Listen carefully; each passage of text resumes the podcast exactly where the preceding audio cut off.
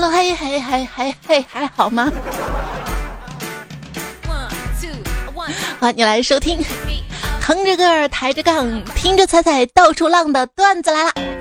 我是江湖人称一开口就拥有四十五度双斜杠，杠中一枝花，杠中小霸王的主播彩彩呀。昨天不是母亲节嘛，我的公众图文推送发了一条视频，说世界各地的语言当中，妈妈都是通用的，都是这一个音妈妈。然后我就多加了一句，不对呀。我们这儿古代都喊的是娘，结果一个段友在底下留言回复说：“彩彩是杠精，鉴定完毕。”此刻我深深的检讨了一下，我发现我确实挺杠的。就比如说跟哥们儿聊天嘛，我说：“请问晚上有空吗？”他说：“咱俩说话还用个请字儿，多生分呐！”我非要杠一下，我说：“我本来想说请你吃饭，你不让请就算了。”哥们儿说：“请，但我刚才什么都没说过。”我决定了，以后锻炼身体就在网上抬杠。俗话说得好，杠精千千万，微博评论占一半。但是很多网上的这个杠精附体是不怀好意的啊。那如何对付杠精呢？对付杠精的办法，哎，今晚吃鱼吧，好不好？我看你挺会挑刺儿的。今晚你下厨吧，好不好？我看你挺会添油加醋的，去工地打工吧，好不好？我看你挺会抬杠的。杠界定律，就指杠精们只要想杠，没有他们杠不出的角度。成年人社交里有一条，就能说我不知道，就别说我怎么知道，这太伤害友谊了。世界上百分之五十的矛盾都来自于不会好好说话。我今天买了个比较昂贵的机械键盘，毕竟我是一个键盘侠。你会发现很多难以理解或者令人反感的事情，都可以归结为：大家快来欣赏我呀！我博出众啊！这个杠精的杠字儿跟我想红的这个红字儿长得很像，是不是？那作为一个普通人，怎样才可以体验到指点江山的快感呢？首先得先买一张中国地图嘛，然后你才好指点他，对不对？此前呢，还有个更古老的物种叫喷子，呃，不是那个吃鸡里面那把枪那个喷子，就喷人啊。这个喷子的病根在于表达欲过于旺盛，但是倾听跟理解能力为零，所以说就不要搭理他们了。跟喷子讲道理是没有用的。一个朋友形容他的室友，嗯，他吧。虽然讲话挺难听的，但是人不坏，对我也挺好的。我就打断他，我说不是的，没有什么说话难听但心地善良的好人，他们就是欺软怕硬。你看他敢对导师冷嘲热讽吗？他不敢，他只敢语言暴力你们，发泄他的恨意。说话难听就是坏，像小孩子的残忍，年轻人的刻薄，他们对世界的恨都是发自内心的。你可爱的人吧，偶尔讨厌一下还是很可爱；这讨厌的人偶尔可爱一下，会比原来更讨厌。当有人惹你生气的时候，你不妨深吸一口气，从十开始倒数，十、九、八、七，数到七，就一拳打向他的咽喉，他肯定会想不到的。你骂我可以，你不要骂我家人。好的。你个孤儿！学霸骂人跟学渣骂人的区别，学渣会说：“王小明，你个白痴二蛋，我要诅咒你活不过十岁。”学霸骂人呢是王小明，姓王，名小明，字白痴，法号二蛋，现已卒，享年十岁。有人说了，我在试卷上骂老师，我牛不牛？我说我去，你你就准备等着请家长吧。哈哈，你以为我傻呀？我又没写我名字。可是你有没有想过，别人都写名字了呀？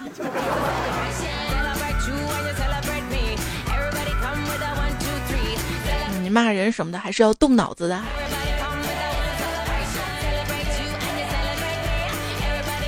说某小学五年级教室一个女生突然凄惨的哭，同学愕然，老师也奇怪，这个女生父亲可是一个大人物，不可能有人欺负她呀？难道是家暴？老师好劝歹劝，小女孩终于说出了真相。她说：“我爸爸经常说美国黑暗、堕落、枪支泛滥、人间地狱，但昨天晚上听他们说，等我大一点，送我去美国。”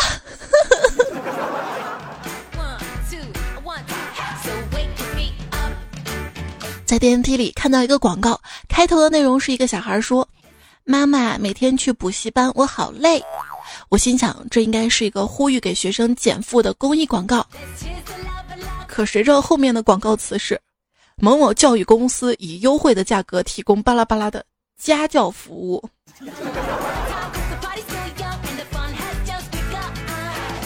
一位在教育局工作的朋友说，他经常接到这样的举报电话。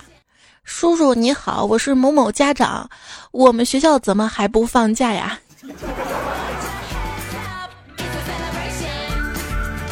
高一的语文课堂上正好学到了李白的《蜀道难》，语文老师就抽背嘛，抽到了班长，班长背到“尔来四万八千岁，不与秦塞通人烟”，就忘词了。老师就提醒他嘛，就说：“西当西当。”接着振奋人心的事情发生了。班长就这么坐下了。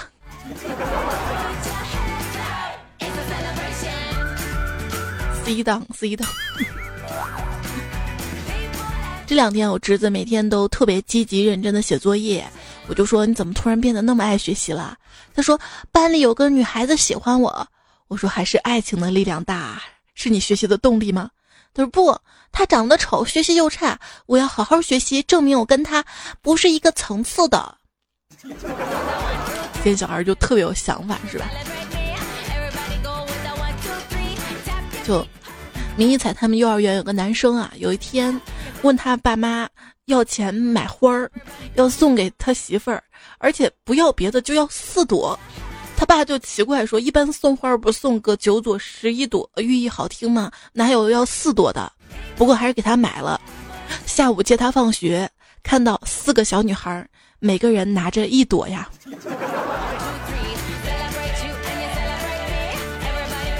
像我给闺女买的衣服、鞋子上那个小装饰，经常会掉，你知道吗？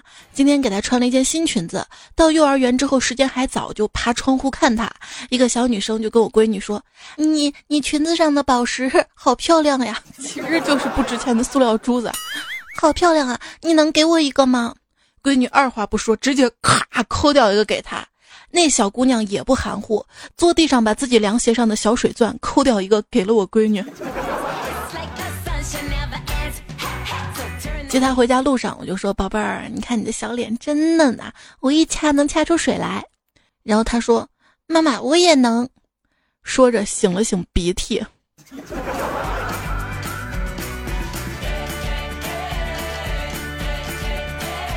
那天胖虎来我们家逗迷你彩，伸开双手说：“来，让叔叔举高高。”结果我闺女一脸嫌弃的说：“叔叔你自己都不高。” 我姑家的孩子十五岁，身高都已经窜到一米八了。今天泡我跟前一站，笑眯眯的说：“哎呀呀呀呀，我怎么比姐姐你高这么多呀？”我姑看不下去，跳起来给他一巴掌，说：“比什么身高？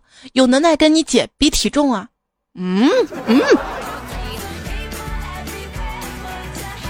那是无法超越的。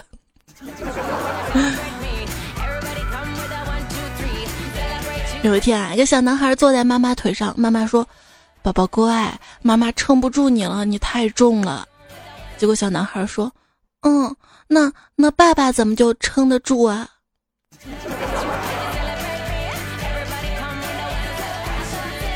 小孩的心思啊，这人的心机可以深到什么程度呢？一位网友就说，还在上幼儿园的时候，走在街上看到糖葫芦，特别想吃，于是，在商场里面哭得梨花带雨、死缠烂打，要买件衣服，妈妈不允许啊，于是泪眼汪汪提出，那那就买一串糖葫芦好不好？顺利得手，我觉得这是我此生到现在为止心机的巅峰啊！那个养孩子啊，就是一场斗智斗勇。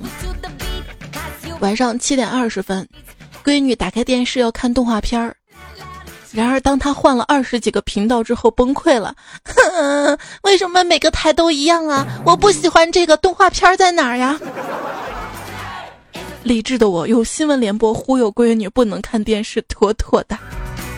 哎，你说以前要是没有电视的时候，孩子要是不乖，他妈妈会不允许他看什么呢？啊，我不看电视的。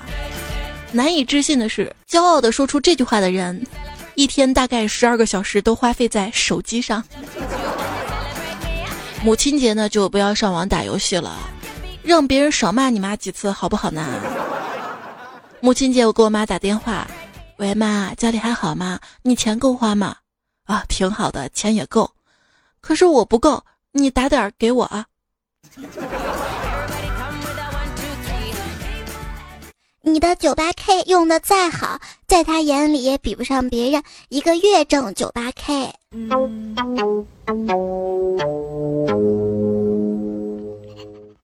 你有多爱我？月亮代表我的心。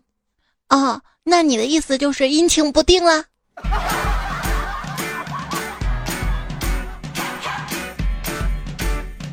遇到杠精女友也是没有办法了啊。有天坤哥正在上班，他女朋友来找他，正好赶上了午饭时间，女朋友就问他要不要吃点什么。坤哥心里想的是不用了，能看到你就很开心，我都感觉不到饿了。结果一张嘴说成了不用了，我一看到你就饱了。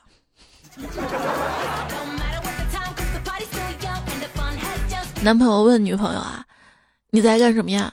嗯，我在买衣服。你为什么在网上买啊？不出去逛街呀？我懒得出门。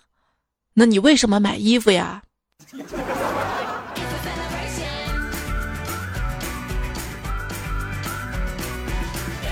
胖虎前去相亲，媒人就告诉他，第一次见面呢得谦虚一些，别让女孩难堪。双方见面之后嘛，彼此印象都比较好的，女孩就问：“像你条件这么好，你怎么会愿意跟我相亲呢？”胖虎立刻谦虚地说：“哪里，像我这个样子，好女孩怎么会看上我呢？”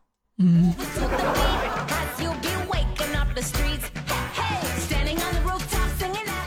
队友浪去无痕的留言说。几年前相亲一个妹子，约了一起去吃烤肉，期间相谈甚欢。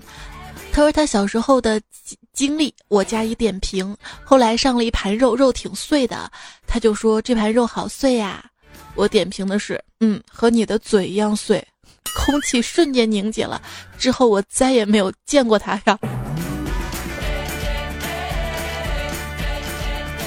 不会说话就少说几句吧。姑娘，你真是貌美如花呀！你是说我长得好看？不不，你别误会，我就是单纯的觉得你像一种花儿而已。那我像什么花啊？向日葵。我我哪里像向日葵？脸大，没腰。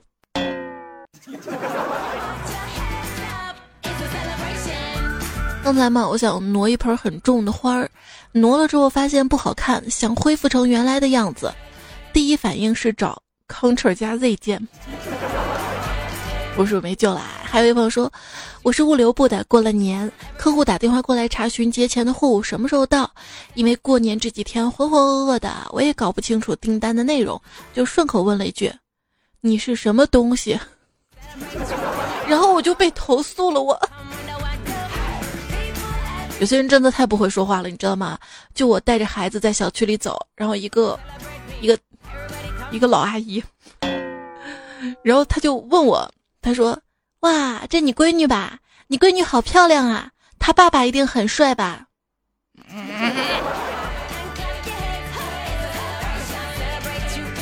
不会说话，少说几句。嗯，不过这种问题我也经常会犯啊。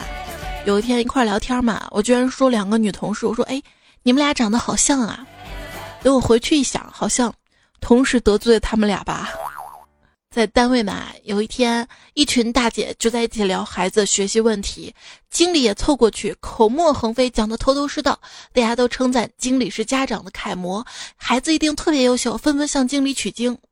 我就疑惑的问了一句：“经理，你不是连女朋友都没有吗？”瞬间安静，他脸上一副挂不住的表情，我觉得我死定了。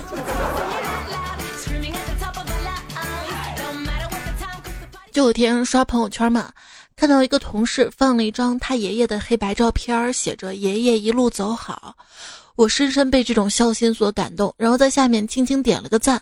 后来发现光一个赞表达不出我的心情嘛，要有点礼貌，多说几句吧。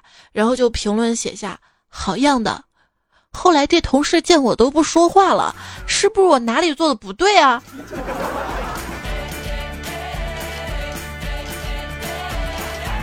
在医院躺着挂吊瓶，被病友调侃：“你看，本来就胖，一输液就更肥了。”刚好护士查房凑热闹，不嫌事大，悠悠来了句：“嗯，你就像注水肉。”呃，你们欺负我这样的老实人，真的好吗？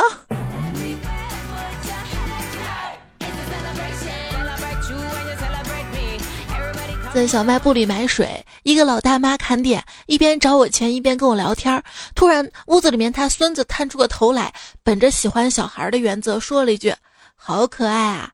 突然，大妈抬起头来，冲我笑了笑，说了一句：“哦，都六十了，没以前可爱了。”各位，你说这这零钱我还要不要了？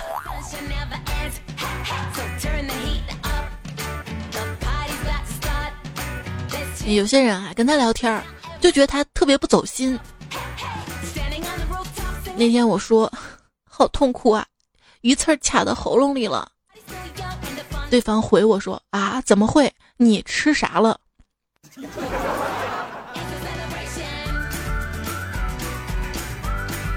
这聊天真的能看出一个人的情商啊！就昨天嘛，跟我闺女给家里养的花浇水。突然，闺女就朝我身上一直泼水啊！我说：“孩子，你不能这样对着人喷啊！”她说：“嗯，花儿越喷水越好看。妈妈，你跟花儿一样，喷一下也会更好看的。”天哪！你还有什么气？是不是？就我爸偷着喝酒，我妈特别生气。晚上吃饭的时候，我奶奶看着我妈说。这年轻就是好啊，连生气都这么好看哇！这家里还有什么矛盾啊？这简直就是如今在在杠精大背景下的一股清流呀！真羡慕那些喜怒无常的人，你们还能时不时洗一下。洗一下好啊，因为洗洗更健康。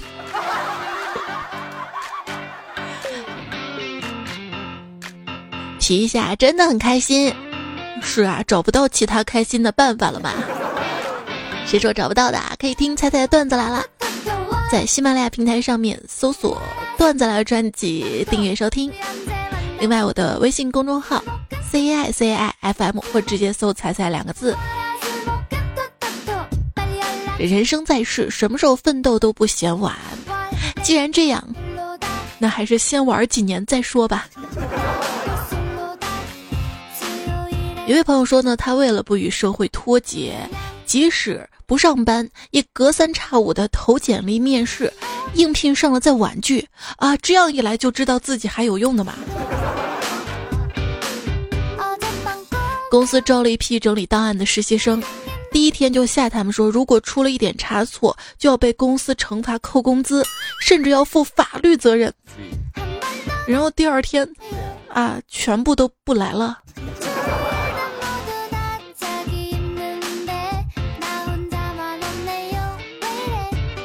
有时候真的不知道自己到底喜欢什么样的工作。不过唯一可以相信的是，我们根本就不喜欢工作嘛。今天差不多快要下班的时候，有个很厉害的同事就说了：“哎呀，人家是灰姑娘哎，到了时间就不能再工作了，魔法消失了，要从白领变回普通的女孩子了，然后风一样的回家了。”是啊，又不加薪还要加班的。今天去跟老板谈加薪的事儿嘛，我委婉的说：“老总啊，这城里的生活水平越来越高了，我感觉压力挺大的。”老板点点头说：“彩呀，你说的情况我也知道啊。下个月起，你就调去乡镇上开拓市场吧，那边消费低，相信能很大程度缓解你的压力呀。”嗯，我我勒个洋芋擦擦呀！就现在所有的愤怒，基本上都源自没钱；所有的励志，基本上目标都是挣钱；所有的幸福，基本上状态都是有钱。有钱买不到快乐，你知道为什么吗？因为有钱本身就是一种快乐呀，根本就不需要去买呀。想想在家从早到晚数钱的那种快乐。钱是一种安全感，但是你你不能数别人的钱，就是我借给你的钱呀，你什么时候还呐？凭自己本事借的钱为什么要还啊？是这样的，因为你这次还了，下次就能借更大一笔，到时候不还更划算嘛。只需要有两千万，随便存点啥，什么也不用干，就可以日入两千，而我。辛辛苦苦学习了十几年，干着一天几百块的工作。有人问我为什么不坐飞机不坐高铁，偏偏要坐硬座呢？我说要趁年轻多坐几趟，以后有钱了就坐不了了。股市我刚开始亏五千。着急的不行，后来我平复心情，细心操作，多观察大盘走势，抓住每次暴跌的时候抄底加仓，终于，我现在亏了两万了。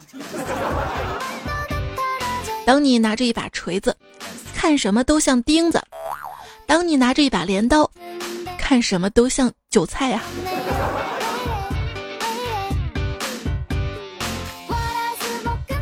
那做什么到底能赚钱呢？想到了一个赚钱的办法，开许愿池连锁，应该可以的吧？手机边见你，如果有什么赚钱的新技能啊，也欢迎通过微信公众号对话框或者是节目评论告诉我，我们近期会做一期。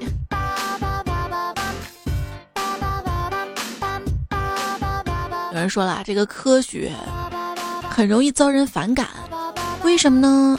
因为科学说的最多的话就是不行，而与之相对的，这神学跟玄学就经常说行。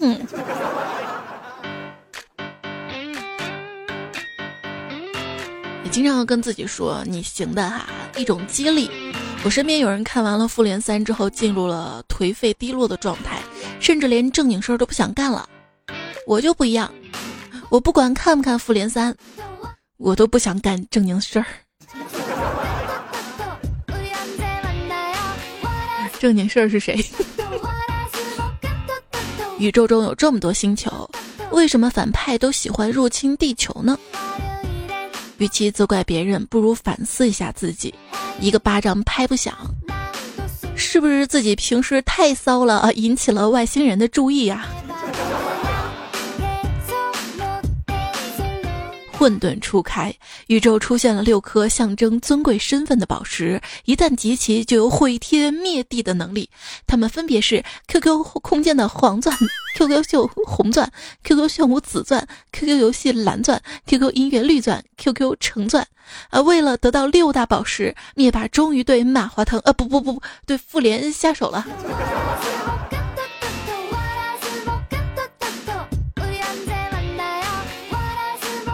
看复联怎么能避免心碎呢？那就是要选对偶像，他理性执着，为宇宙的寄生问题操碎了心。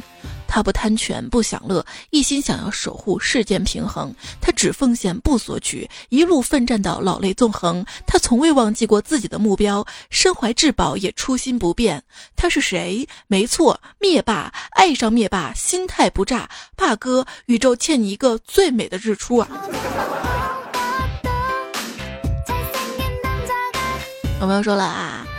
看完电影，发现灭霸给我一种有血有泪，虽然感情深厚，但责任重大，为事业牺牲一切东西，经过不懈努力，终于成功的感觉。这部就应该叫灭霸侠，这里面灭霸才是英雄，复联就是反派。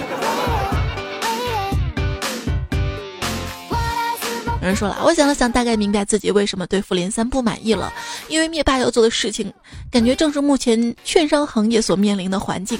领导嘚儿打一个响指，从业人员消失一半，说改革是为了行业更健康的发展。往好处想想啊，如果我是灭霸，那谁也不会死，毕竟我现在都快三十了，也没学会打响指啊。灭霸打个响指，只能消灭半个宇宙。而亲爱的你，你一言不发，就能摧毁我整个宇宙啊！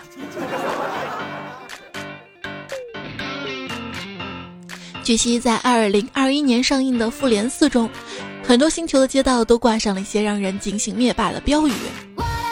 我特地挑选了几个供大家提前欣赏一下哈，不是剧透。生了一胎就住手，灭霸跟你交朋友；生完一胎生二胎，灭霸来把你求拆。该结扎时就结扎，灭霸听了笑哈哈。你头硬过灭霸拳，你也可以不上环。生男生女都一样，灭霸后代也是女。怀了二胎你还笑，灭霸来了你别尿。想听灭霸响指声，你就在家使劲生。少生优生幸福一生，多生超生响指一声。电影当中的反派总想改变些什么，而超级英雄只想维持现状。我也有改写历史的能力呀，比如说每次历史考试的时候，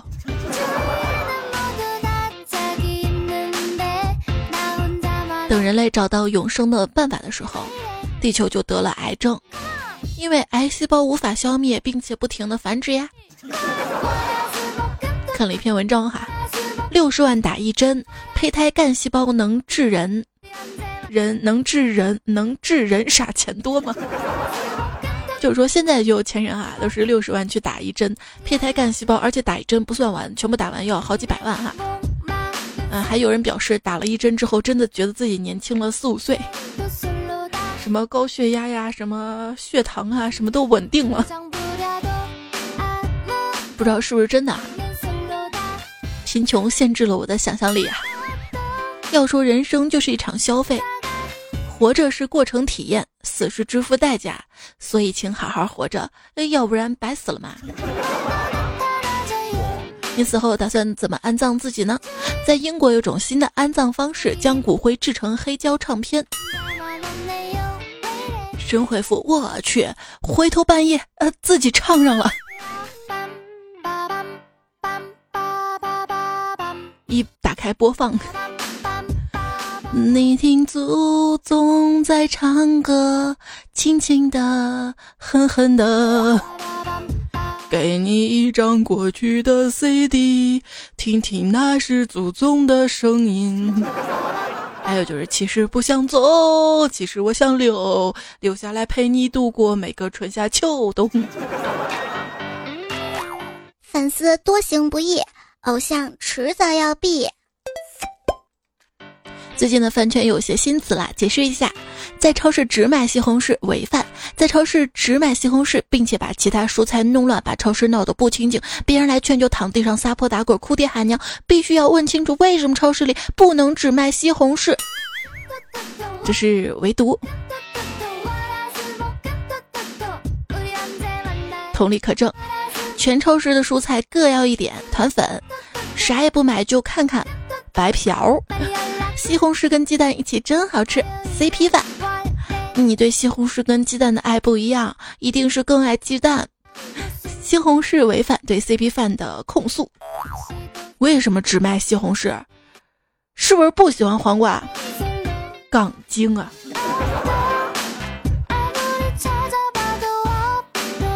那啥？我奉劝各位追星的女孩子，把追星的事放到一边，回归现实的世界中来，看看身边有没有合适的男孩子，去认认真真的谈一场恋爱。这样你去应援的时候，是不是有人能够帮你提应援物，帮你拍照了呢？给你的小偶像投票的时候，是不是就多一个账号了呢？自己衡量一下吧。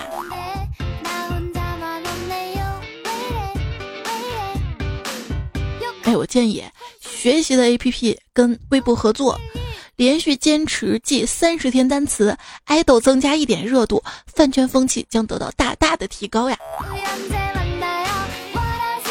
啊，说 APP 嘛，之前下载了一个教人做饭的 APP，竟然也要用地理位置，这是不是有病嘛？啊，你要我地理位置想干啥呀？我饭做的不好，你还要派人来打我吗？还有就是，微信的扫一扫有一个功能叫街景，号称你拍下周围的景物就可以自动识别你在哪里，然后反映出全景地图来。这这不就是自动定位吗？想打车去一个比较偏远的地方，看到门口趴活的司机，我就问他你去吗？他说不去。这个时候我掏出滴滴，打了一辆出租车，直接派单指派给他了。我问他你去吗？他说只派单不能不去呀。那这就是科技改变生活啊。在车上，我说师傅你开慢点儿。他说富贵险中求。嗯嗯。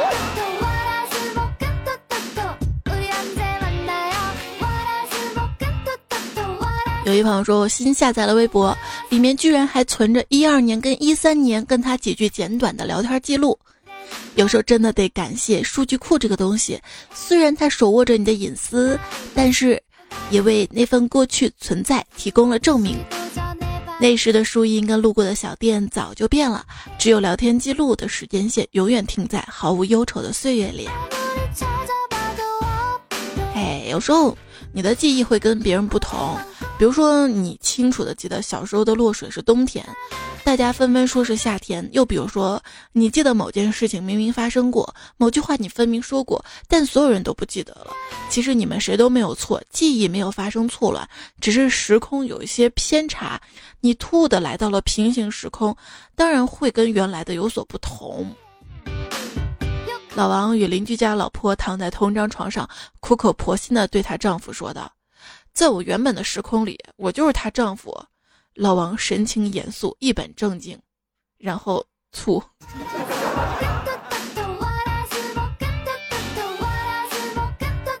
互关吗？好呀。说完，ICU 的两个病友互相关掉了对方的呼吸机。开个玩笑啊！现实当中呢，喜欢跟医生做朋友。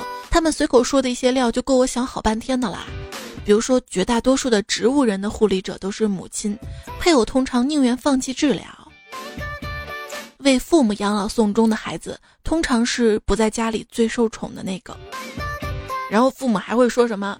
哎呀，他忙，他工作很忙，他很辛苦的，让他忙去，是不是这样的？如果女生来做宫外孕，那一定要第一时间抓住送她来的那个男人，不要让他跑了。否则没有人垫医药费呀。上期节目留言，彩虹旗说：“如果我是医生，就把仇人的嗅觉移植到他自己的菊花旁边，让他一辈子闻自己的菊花儿。”我对于某些人来说，这个味道其实还挺好闻的。布谷鸟说。好害怕星期日啊！是谁发明的星期日？为什么不说星期七呀？天哪，每晚都运动，女朋友却说知道星期日为什么叫星期日吗？然后踩要我的腰啊，我的腰啊！就男生问我下个星期日你有空吗？各位这什么意思呀？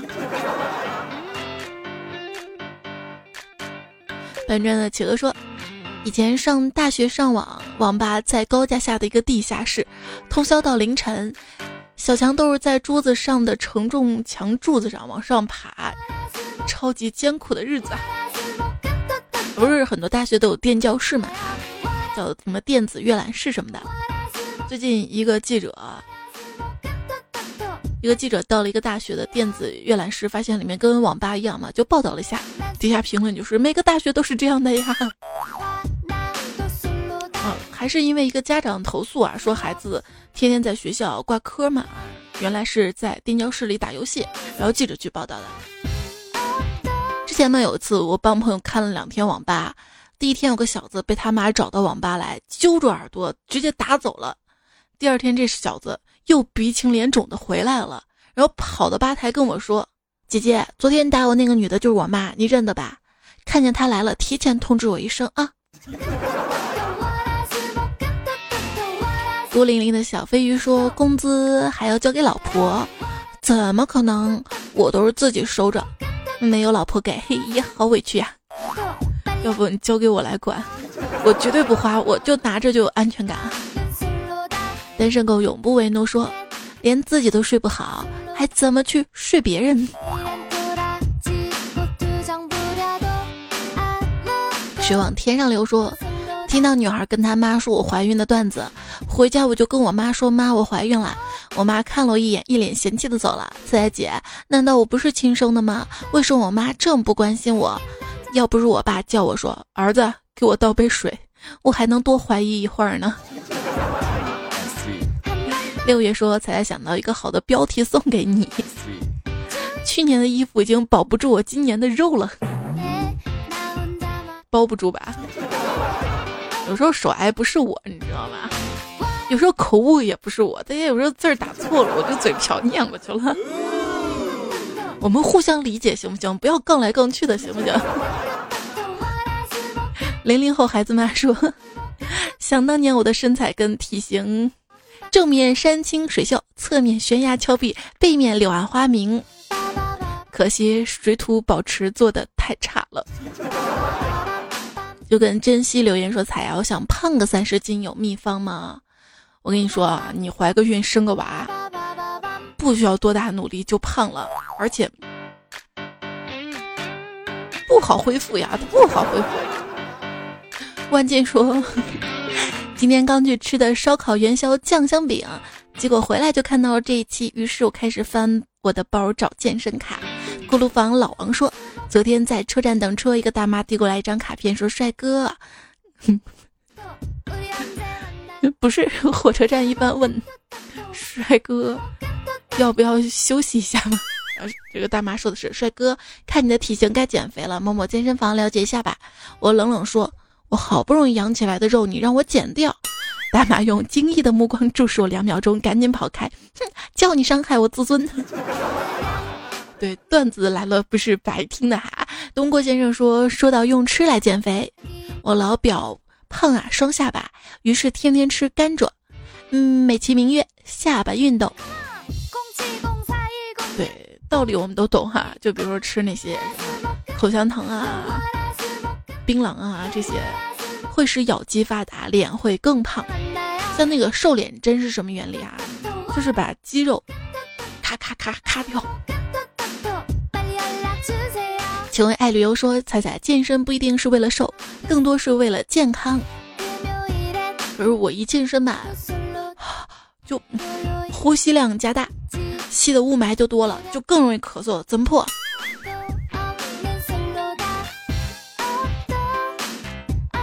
对了啊，好久没见我朋友了，我就问，哎，最近他怎么样了？答曰，他他圆寂了，出什么事儿了？就是脸越来越圆，人越来越寂寞，圆寂。为什么我想到的是我们家楼下的圆寂肉夹馍？我是不是没救了？我只想你爱我说，抬杠需要两个人，一个人抬不起来，太重了，是不是？据说杠精的生活里充满了激情与质疑，即使再完美道理，都会产生那么一丝一毫的怀疑，也可以把杠精叫成怀疑论者。如你说，说话是门艺术，嘴下留情不亚于手下留情啊。多奇说，有时候觉得评论更好看，比如说明人不说暗话，明珠不装暗逼。